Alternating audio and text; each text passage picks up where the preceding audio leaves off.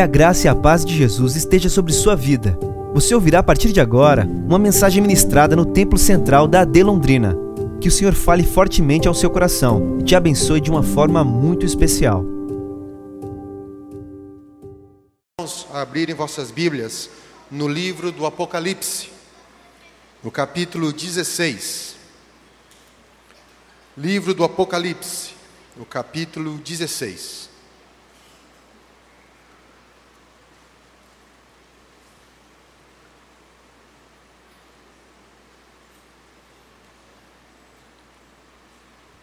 Já está no telão. Diz assim: a palavra do Senhor, leremos o capítulo todo. E ouvi, vindo do templo, uma grande voz que dizia aos sete anjos: Ide e derramai sobre a terra sete taças da ira de Deus. E foi o primeiro, e derramou sua taça sobre a terra, e fez-se uma chaga má e maligna nos homens que tinham o sinal da besta e que adoravam a sua imagem. O segundo anjo derramou sua taça no mar, que se tornou em sangue, como de um morto, e morreu no mar toda a alma vivente. O terceiro anjo derramou sua taça nos rios e nas fontes das águas, e elas se tornaram em sangue. E ouviu o anjo das águas que dizia: Justo és tu, ó Senhor, que és, que eras, santo és, porque julgastes estas coisas. Visto como derramar o sangue dos santos e dos profetas, também tu lhes deste sangue a beber, porque disso são merecedores. E ouvi outro do altar que dizia: Na verdade, ó Senhor Deus Todo-Poderoso, verdadeiros e justos são os teus juízos. Então o quarto anjo derramou sua taça sobre o sol, e foi-lhe permitido que abrasasse os homens com fogo. E os homens foram abrasados com grande, grande calor, e blasfemaram o nome de Deus, que tem poder sobre essas pragas, e não se arrependeram para lhe darem glória. O quinto anjo derramou sua taça sobre o trono da besta, e o seu reino se fez tenebroso, e os homens mordiam a língua de dor.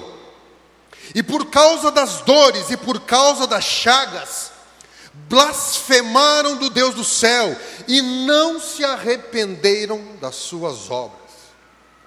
O sexto anjo derramou sua traça sobre o grande rio Eufrates, e a sua água secou-se para que preparasse o caminho dos reis do Oriente. E da boca do dragão, da boca da besta e da boca do falso profeta, vi saírem três espíritos imundos semelhantes a rãs.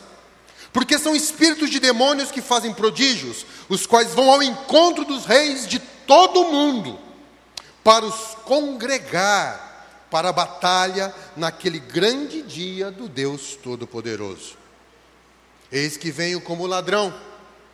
Bem-aventurado aquele que vigia e guarda suas vestes, para que não ande nu, e não se vejam as suas vergonhas. E os reis foram congregados no lugar chamado Armagedon. O sétimo anjo derramou sua taça no ar, e saiu grande voz do templo do céu do trono, dizendo: Está feito. E houve vozes, trovões, relâmpagos e um grande terremoto, como nunca tinha havido desde que há homens sobre a terra, tal qual foi grande este terremoto.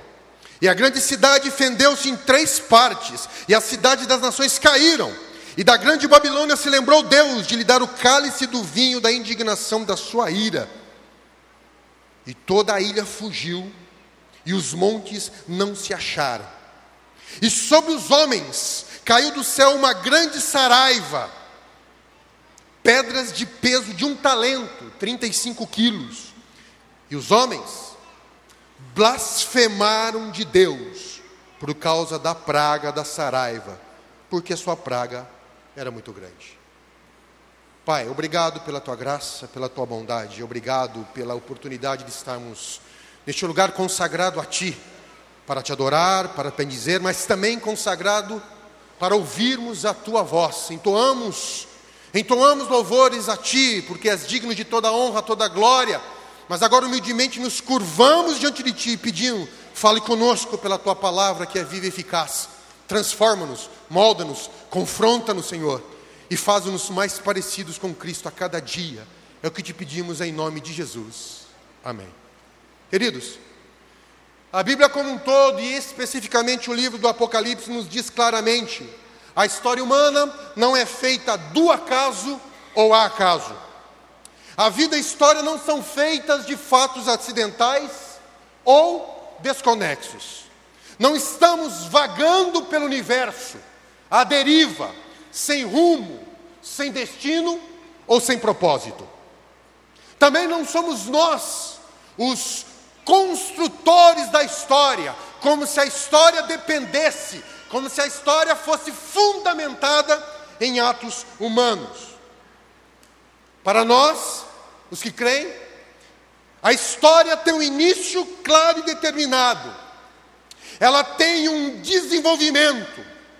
Ela tem um fim e uma finalidade, um telos.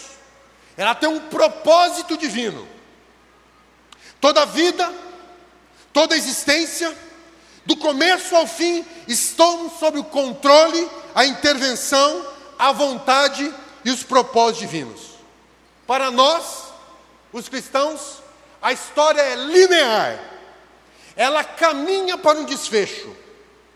As ações individuais, por mais confusas e caóticas que pareçam, são parte de uma sequência significativa com começo, meio e fim. A história não é reversível, não é repetitível, não é cíclica, não é formada de encarnações indefinidas. Não é algo sem sentido, sem propósito ou descontrolado. Ela possui significado. Cremos nos Deus que estabeleceu o fim desde o princípio. Está ciente das ações humanas. E mesmo diante do nosso livre-arbítrio, e mesmo nosso livre-arbítrio, não é capaz de retirar, afetar o controle e a soberania divina. Por isso Jó exclama em Jó 42, 2: Bem sei que tudo podes, e que nenhum dos teus propósitos pode ser impedido. O profeta Daniel declara no seu livro, capítulo 2, do versículo 20 ao 22: Seja bendito o nome de Deus da eternidade, em eternidade, porque dele são a sabedoria e a força. Ele muda os tempos, as estações. Ele remove os reis, estabelece os reis. Ele dá sabedoria aos sábios e conhecimento aos entendidos. Ele revela o profundo e escondido. Com ele, com ele nada está em trevas. Com ele mora a luz. A nossa história tem propósito. A história humana tem sentido. E qual é esse propósito? Estabelecido por Deus desde a eternidade.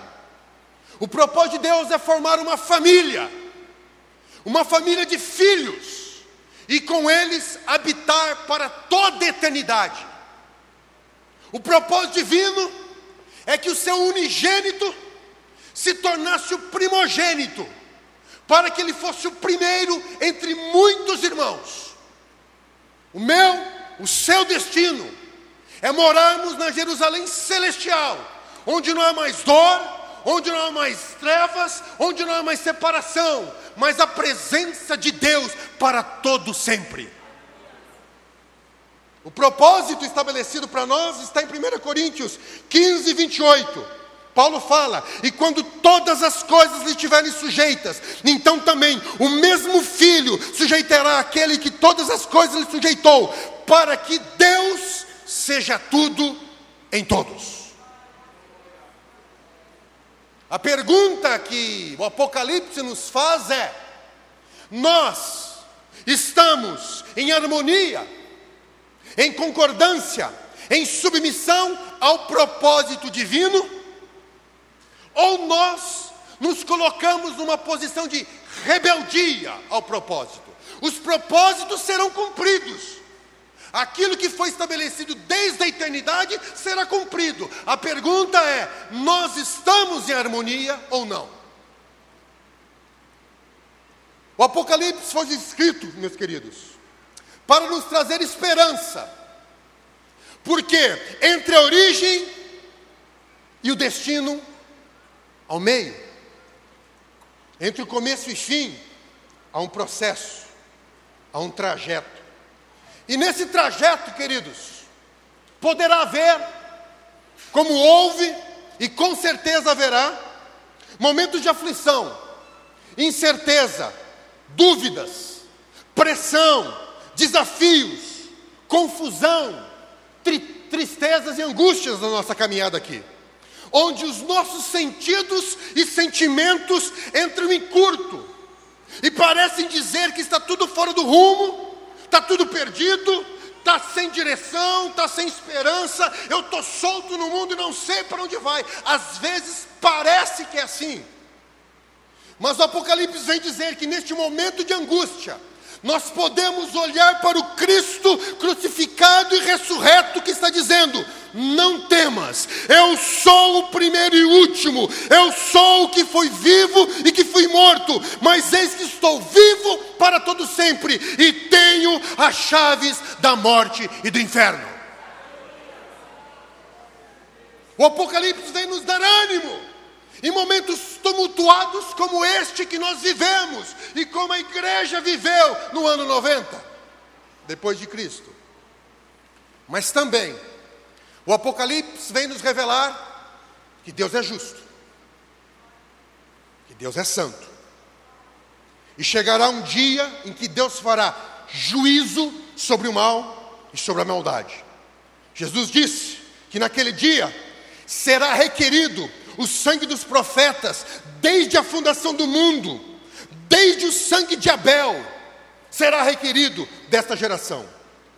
Nós, seres humanos, estamos acostumados com a injustiça, com a impunidade, que a corrupção, a violência, os desvios, os abusos acabam em pizza ou liminares do STF.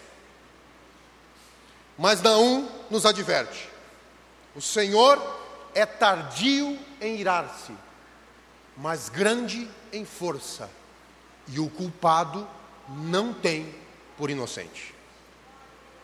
Eu e você podemos estar decepcionados e frustrados com a justiça humana. E às vezes nós estamos como Abacuque, que pergunta: Até quando, Senhor? Até quando perdurará a injustiça? Até quando tu me farás ver a maldade e a iniquidade? Ou talvez você pode estar como Asaf, quando escreveu o Salmo 73 contando o seu testemunho. Eu cheguei no momento, Asaf dizendo, que eu tive inveja dos ímpios, porque parece que vai tudo bem. Eles falam o que quer, eles fazem o que quer, eles blasfemam, eles vivem uma vida de impiedade e parece que nada nos acontece. Talvez você esteja assim. Talvez você está sofrendo a mesma pressão dos conterrâneos de Pedro quando escreve a sua segunda carta dizendo: Naqueles dias virão escarnecedores andando segundo as suas próprias concupiscências, dizendo: Onde está a promessa da sua vinda? Porque desde os pais dormiram, todas as coisas permanecem como desde o princípio da criação. Mas o próprio Pedro responde: O Senhor não retarda a sua promessa, ainda que alguns tempos tardia. Mas, ele explica, é longano para conosco. Não querendo que alguns se percam, mas que todos venham a arrepender-se. É nesse sentido que Paulo pregando aos atenienses, ele diz assim, 17, Atos 17, 30 e 31. Mas Deus, não tendo em conta os tempos da ignorância, anuncia agora, agora, hoje, que todos os homens, em todo lugar, se arrependam, porquanto tem determinado um dia em que fará justiça e há de julgar o mundo, por meio do homem que destinou. Hoje, ainda não. Mas quando esse dia chegar, não há mais volta. Quando esse dia chegar, não haverá prescrição da maldade pelo tempo. Quando esse dia chegar, não haverá recursos processuais e protelatórios. Quando esse dia chegar, não adianta o poder político, econômico, financeiro. Quando chegar esse dia, não haverá liminares e habeas corpus. Quando chegar esse dia, me perdoem, meus amigos, que estão advogados, não adianta todo o seu conhecimento. Quando chegar esse dia, não haverá pressão de partidários dizendo: não foi ele, não foi ele, foi o outro. Não há fuga, não há asilo. Quando o cálice da ira se encher, ele será derramado sem hesitação. Quando Deus disser basta, não haverá apelação nem retorno.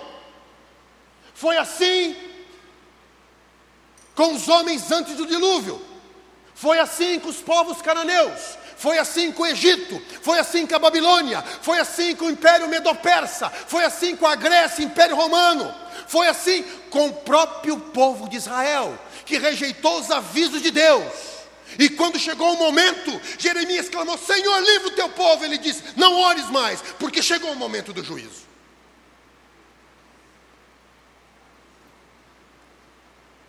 Porém, de todo o juízo já feito por Deus na terra, nenhum se compara ao dia do Senhor, narrado em Apocalipse 16. O dia que o Senhor fará justiça e juízo sobre a maldade dos homens. No dia que o Senhor exigirá a prestação de contas, como nós lemos do versículo 15 do texto, versículo 5 do texto lido. Justo é, Senhor, que és e que eras, e que has de ser, porque julgaste todas as coisas. O juízo virá. O juízo vem. Mas o que é interessante e que salta aos olhos neste texto do leitor atento é que a natureza humana a postura humana em meio ao juízo. Toda a Bíblia, eu já disse aqui N vezes, quando eu estive com vocês. N vezes eu disse que a Bíblia, o propósito dela é revelar a natureza de Deus, quem Deus é, mas também revelar quem nós somos. E se é um texto que revela a natureza humana, a minha, a sua, a natureza carnal adâmica, é Apocalipse 16. É um texto que revela a justiça divina, mas também é um texto que revela a nossa arrogância, o nosso orgulho, a nossa soberba, uma soberba doentia que nos conduz à maldade, à loucura e à destruição. Queridos, o texto lido nos revela um momento de juízo, um momento de cataclismas nunca vistos antes na história humana. É o momento de retorno ao caos. De, Apocalipse 16 faz um paralelo com Gênesis 1. Enquanto Gênesis 1, Deus, pela sua misericórdia, Ele pega a terra num caos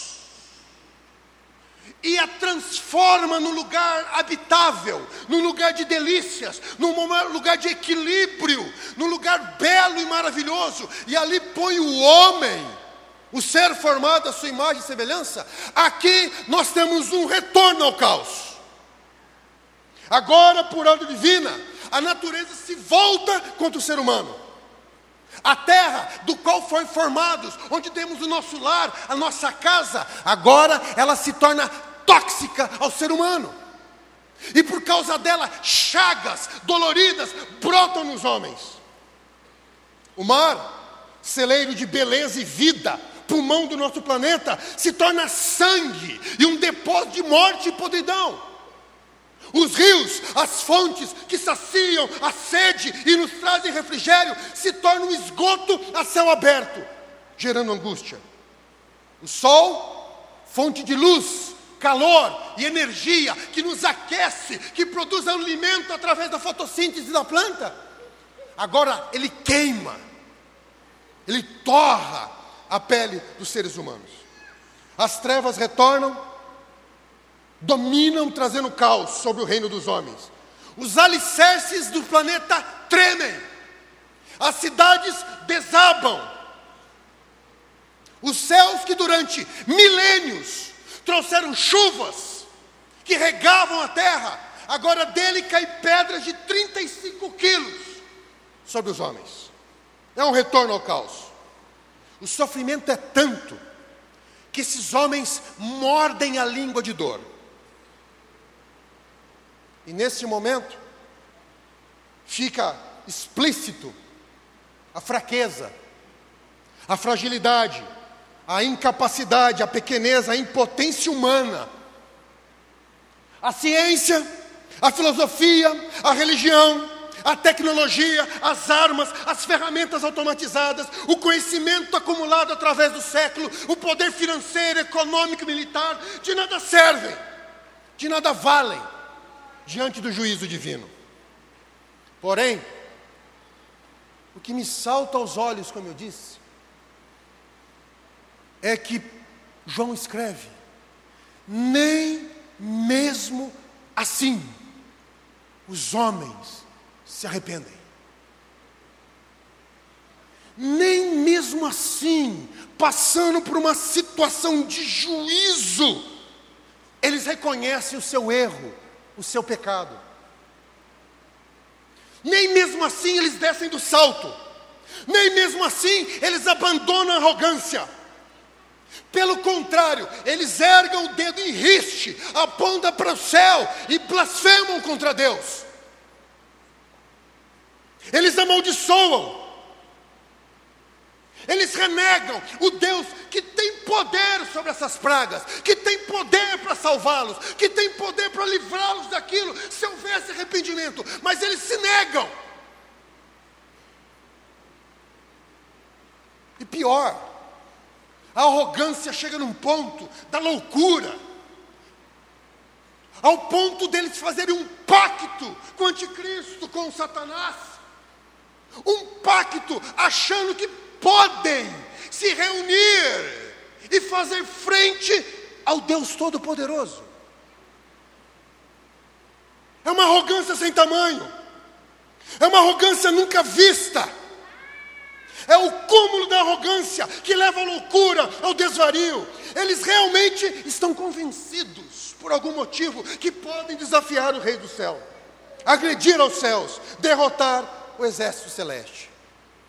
E veja, aqui não há engano, aqui não há ilusão, aqui não há indução ao erro, aqui não há falta de informação, aqui não há coação ou opressão, não se nega isso, não se fala isso nas Escrituras. Diz que os homens espontaneamente se entregam ao mal espontaneamente se entregam à iniquidade, espontaneamente fazem um pacto, uma aliança com o mal e acham que podem sair impunes sobre isso. Há um posicionamento consciente pela rebeldia, espontâneo pela imoralidade, pela autorreferência, pela autonomia, assim como Lúcifer antes da criação da terra, assim os homens também acham que pode afrontar o trono do Deus Todo-Poderoso. Queridos, esse texto narra o clímax da história humana, o clímax da rebeldia humana. Mas nem por isso não deixa de acontecer durante a história, inclusive no tempo presente. A humanidade tem rejeitado Deus, Sua palavra, seus profetas, seu Filho, Sua graça, Sua igreja, através do tempo da história. Tem rejeitado a luz e optado pelas trevas. João, no seu Evangelho, capítulo 3, 19, diz que a condenação é esta: a luz veio ao mundo, mas os homens amaram mais as trevas do que a luz. Provérbios 1, 29 diz assim: eles odiaram o conhecimento e não preferiram o temor do Senhor, não aceitaram o seu conselho, desprezaram a sua repreensão. O resultado disso é o que vemos hoje na história humana: corrupção, violência, injustiça, natureza sendo destruída. Como consequência, o equilíbrio natural é desfeito secas, incêndios, enchentes, tufões, extinções de espécies, praga dos mais diversos tipos. E esse mês de janeiro que passou, meu querido, todos sabem. Crianças são abusadas e mortas, oferecidas aos ídolos deste mundo, muitas dentro do ventre materno, antes de ter uma chance de nascer. Meninos e meninas têm sua identidade, sua pureza, sua inocência roubados e são transformados em objeto de luxúria. Anciãos são rejeitados, desprezados, enganados e deixados para morrer. Jovens estão perdidos e sem rumo, se entregando à embriaguez, às drogas, promiscuidade, hedonismo, consumismo, consumismo e outros tirando a sua própria vida. Doenças se alastram, milhões morrem de fome a cada ano, guerras, conflitos se espalham entre nações, dentro das nações, dentro das famílias e entre o próprio casal. Cada descoberta científica leva uma corrida poder, por destruição, por lucro e pudor. A ética, a moral, o certo e o errado são relativizados de de acordo com a conveniência. A dignidade humana é esvaziada. E a vida humana tem menos valor do que um pet, que um celular, do que um tênis. O bom se torna mal, o certo se torna errado. Mas sabe o que acontece? Nem mesmo assim os homens se arrependem, confessam seu erro e se voltam do caminho que escolheram seguir. Nem mesmo assim. Pelo contrário, a cada dia mais se tornam blasfemos, a cada dia mais eles amaldiçoam, a cada dia mais eles ridicularizam, a cada dia mais eles permanecem soberbos, de nariz empinado, de dura cerviz, de coração petrificado, perseguindo quem defende a verdade. Eles querem expulsar e calar qualquer um que faça menção do Deus verdadeiro, Pai de nosso Senhor e Salvador Jesus Cristo. Nesta semana, as mídias divulgaram um acadêmico que foi alçado ao cargo de coordenador de uma instituição de ensino superior e sofreu pesadas críticas e teve o seu, a sua competência questionada pelo simples fato de defender que Deus é o autor da vida.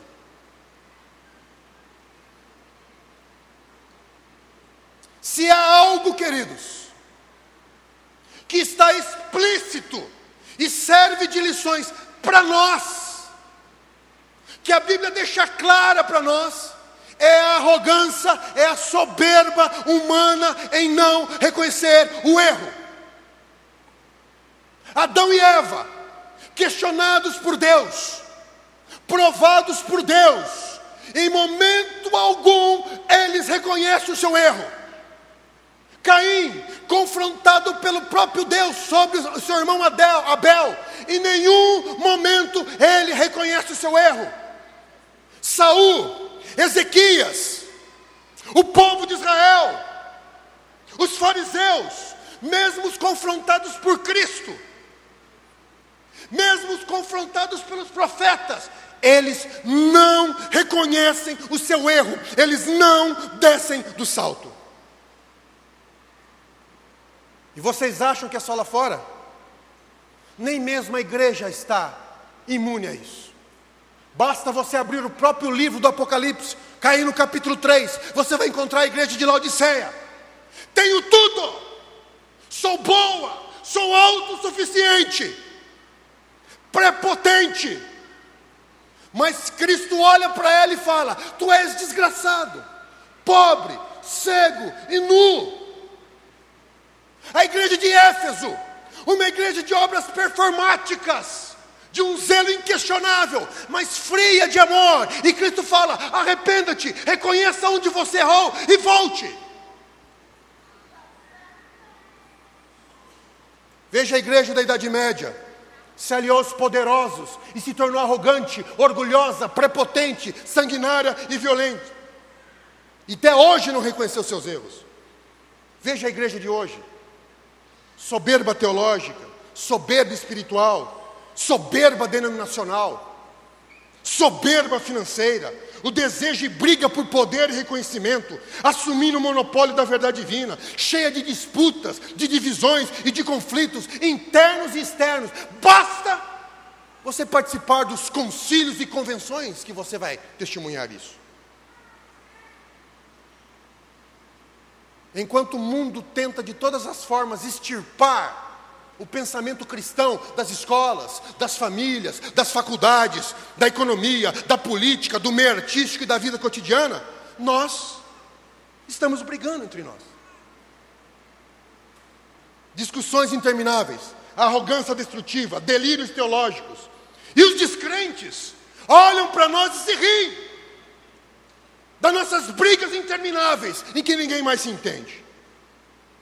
Entenda, nós, como igreja, temos o dever de preservar a doutrina apostólica, de zelar pela doutrina apostólica, mas isso significa, isso significa colocar Cristo no centro, como tudo e sobre tudo e sobre todos, e não homem nenhum. Zelar pela doutrina apostólica é promover a comunhão no partir do pão e nas orações. Promover a doutrina apostólica é promover a humildade diante de Deus e do próximo, o amor e a graça, a misericórdia, é promover o ministério da reconciliação.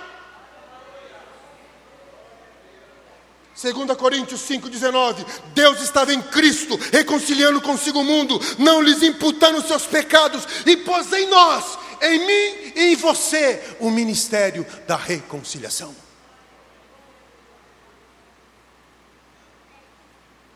Jesus menciona um fato de extrema arrogância. Mateus 7, 22. Muitos dirão naquele dia: Senhor, não profetizamos em Teu nome, em Teu nome não expulsamos demônios, em Teu nome não fizemos muitas maravilhas. Querido, natureza humana, estão diante de Deus, estão diante do Santo, estão diante do Eterno, e ao invés de dobrar os seus joelhos, se humilhar e pedir misericórdia, não, eles chegam para Deus e dizem: Deus, você está errado. Tem algum erro no seu relatório, porque eu fiz isso, eu fiz aquilo, eu sou bom, fui melhor que os outros homens. Arrogância. Arrogância. Alguns que se dizem zelosos, só tem produzido arrogância com a sua religiosidade. Hebreus 12, 15, tendo cuidado que ninguém se prive da graça de Deus e que nenhuma raiz de amargura brotando vos perturbe e por ela muito se contamine. Amargura vem do orgulho ferido, das expectativas pessoais frustradas. E se há algo que impede a ação da graça de Deus na nossa vida, se tem algo que impede que resplandeçamos nesse mundo, é a soberba é o orgulho. Por isso, Paulo, 2 Coríntios 13, 5, ele diz assim: Examinai-vos a vós mesmos, se permaneceis na fé, provai-vos a vós mesmos. Será, queridos, que não estamos permitindo que sementes de arrogância se instalem no nosso coração, na nossa mente, e que vá crescendo sem nós percebermos, e nos estão levando à loucura e ao delírio.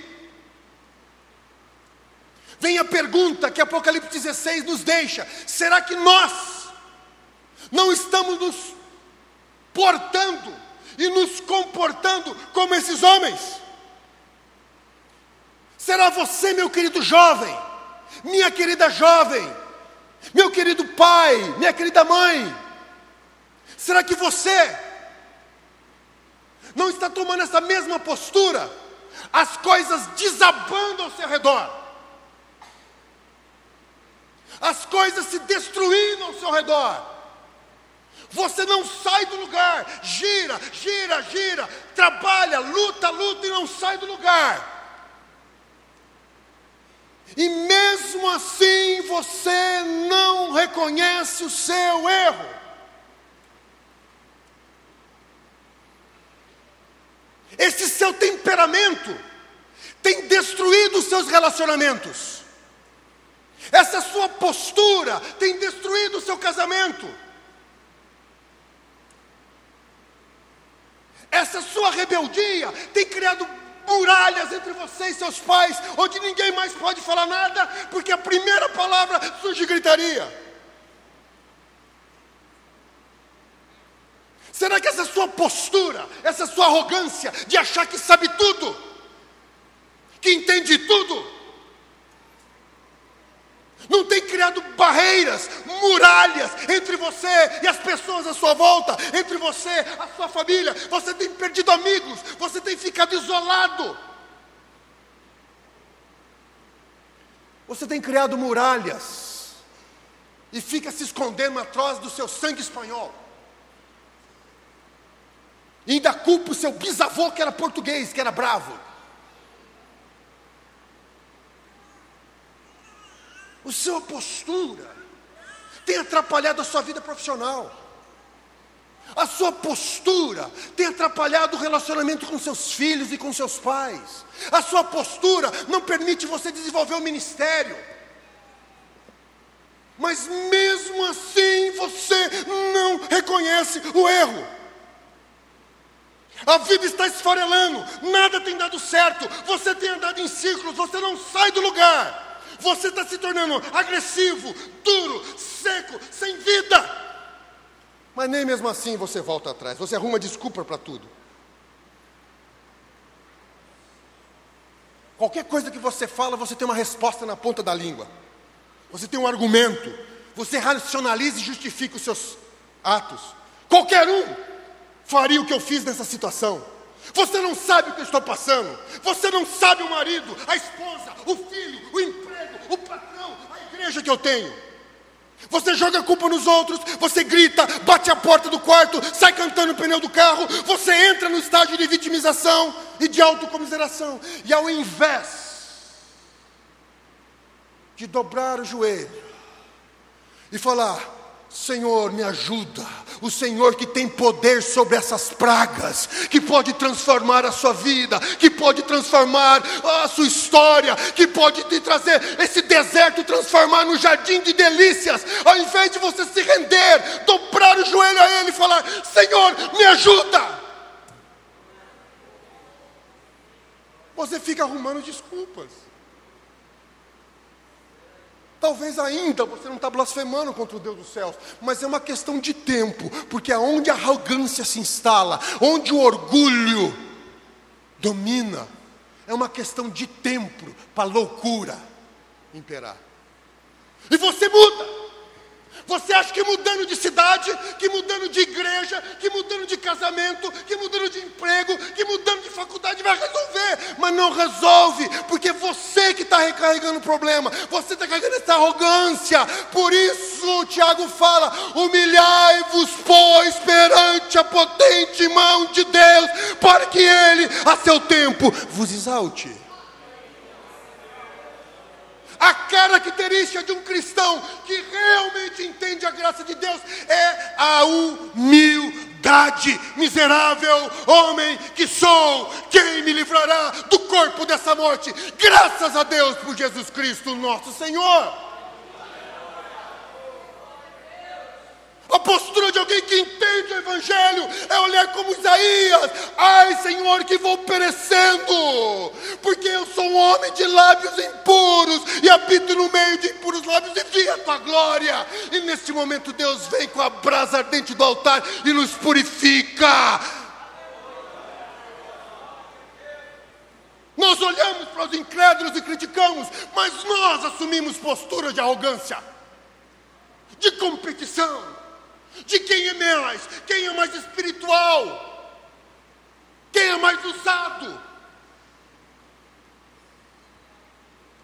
E nós esquecemos que somos pecadores miseráveis alcançados pela graça do Pai. Que nós não pertencemos a nós mesmos, nós queremos ter domínio sobre o nosso corpo, nós queremos fazer o que quiser com o nosso corpo, quando a Bíblia fala, vós sois o templo do Espírito Santo, e não mais, vocês são, não são de vós mesmos. Vocês pertencem a Deus. E fica questionando: isso é pecado ou isso não é pecado? Isso pode ou isso não pode? Enquanto tudo que fizerdes, fazei para a glória de Deus. Nós somos cristãos, mas se depois daquilo que eu faço não receber um tapinha nas costas, um reconhecimento, um retorno financeiro, espiritual, emocional, eu fico aclabrunhado, ninguém me reconhece, ninguém dá o meu valor. E as coisas vão se deteriorando, porque onde o orgulho se instala, a graça se retira. Onde a arrogância se instala, não há mais o mover do Espírito Santo em nossa vida.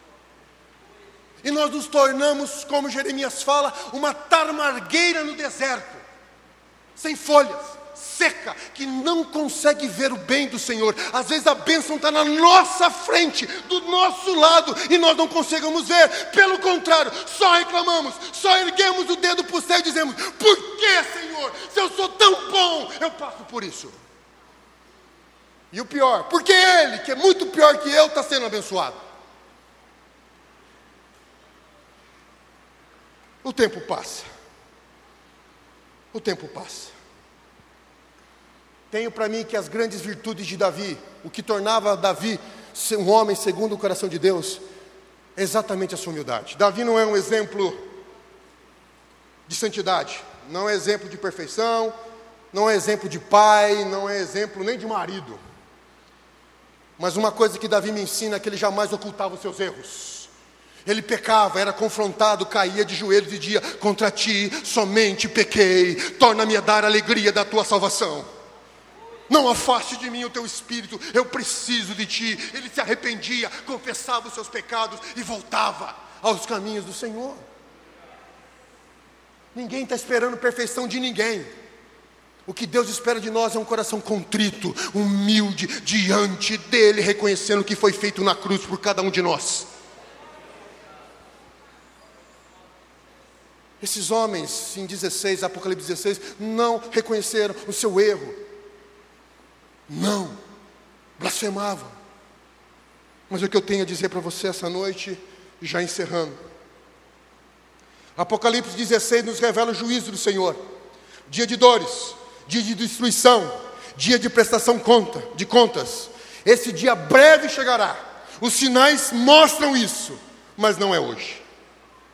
Hoje é dia de repreensão, de exortação, mas não de juízo e nem de condenação. Hoje o dia de correção do Senhor, como Coríntios 11, 31 nos diz. Se julgássemos a nós mesmos, não seríamos julgados, mas quando somos julgados pelo Senhor, somos repreendidos por Ele para não sermos condenados com o mundo. Hoje é dia do Pai nos disciplinar. Hoje é dia de despertar, de sair do sono da arrogância, levantar-se dentre os mortos e ter a sobriedade que vem de Cristo. Queridos, hoje não é o dia do juízo, hoje é o dia da esperança, hoje é o dia da restauração, hoje é o dia da libertação. E quando eu falo libertação, querido, é liberdade de nós mesmos, é ser livres do nosso ego, é ser livres do nosso orgulho, é ser livres da nossa arrogância. E podemos viver para Cristo. Hoje é o dia aceitável do Senhor liberdade aos presos pelo orgulho, recuperação da vista dos cegos pela arrogância, libertar os oprimidos para o seu próprio egoísmo e proclamar o ano da graça do Senhor. Hoje é dia de nos voltarmos para Cristo, que nos livra da ira futura. Hoje é dia de nos reconciliarmos com Deus e com o nosso semelhante. Hoje é dia de descer do salto, meu querido irmão. Hoje é dia de confrontarmos nós mesmos e contemplarmos a graça do nosso Senhor. Hoje é dia de tomarmos o jugo e aprendermos daquele que é humilde e que é manso de coração, para que só então eu e você possamos encontrar descanso para nossas almas. Hoje é dia das palavras de Jeremias 20, 11. Eu conheço os planos que tenho para vocês, diz o Senhor, planos de fazê-los prosperar, de não lhes causar dano, planos de dar-lhe esperança e um futuro. Hoje é dia de negar o orgulho, a soberba, o erro, a carne. Hebreus 3, 7 e 8 diz: Se hoje ouvides a sua voz, não, não, não endureçais o vosso coração. Hoje é dia de quebrantamento.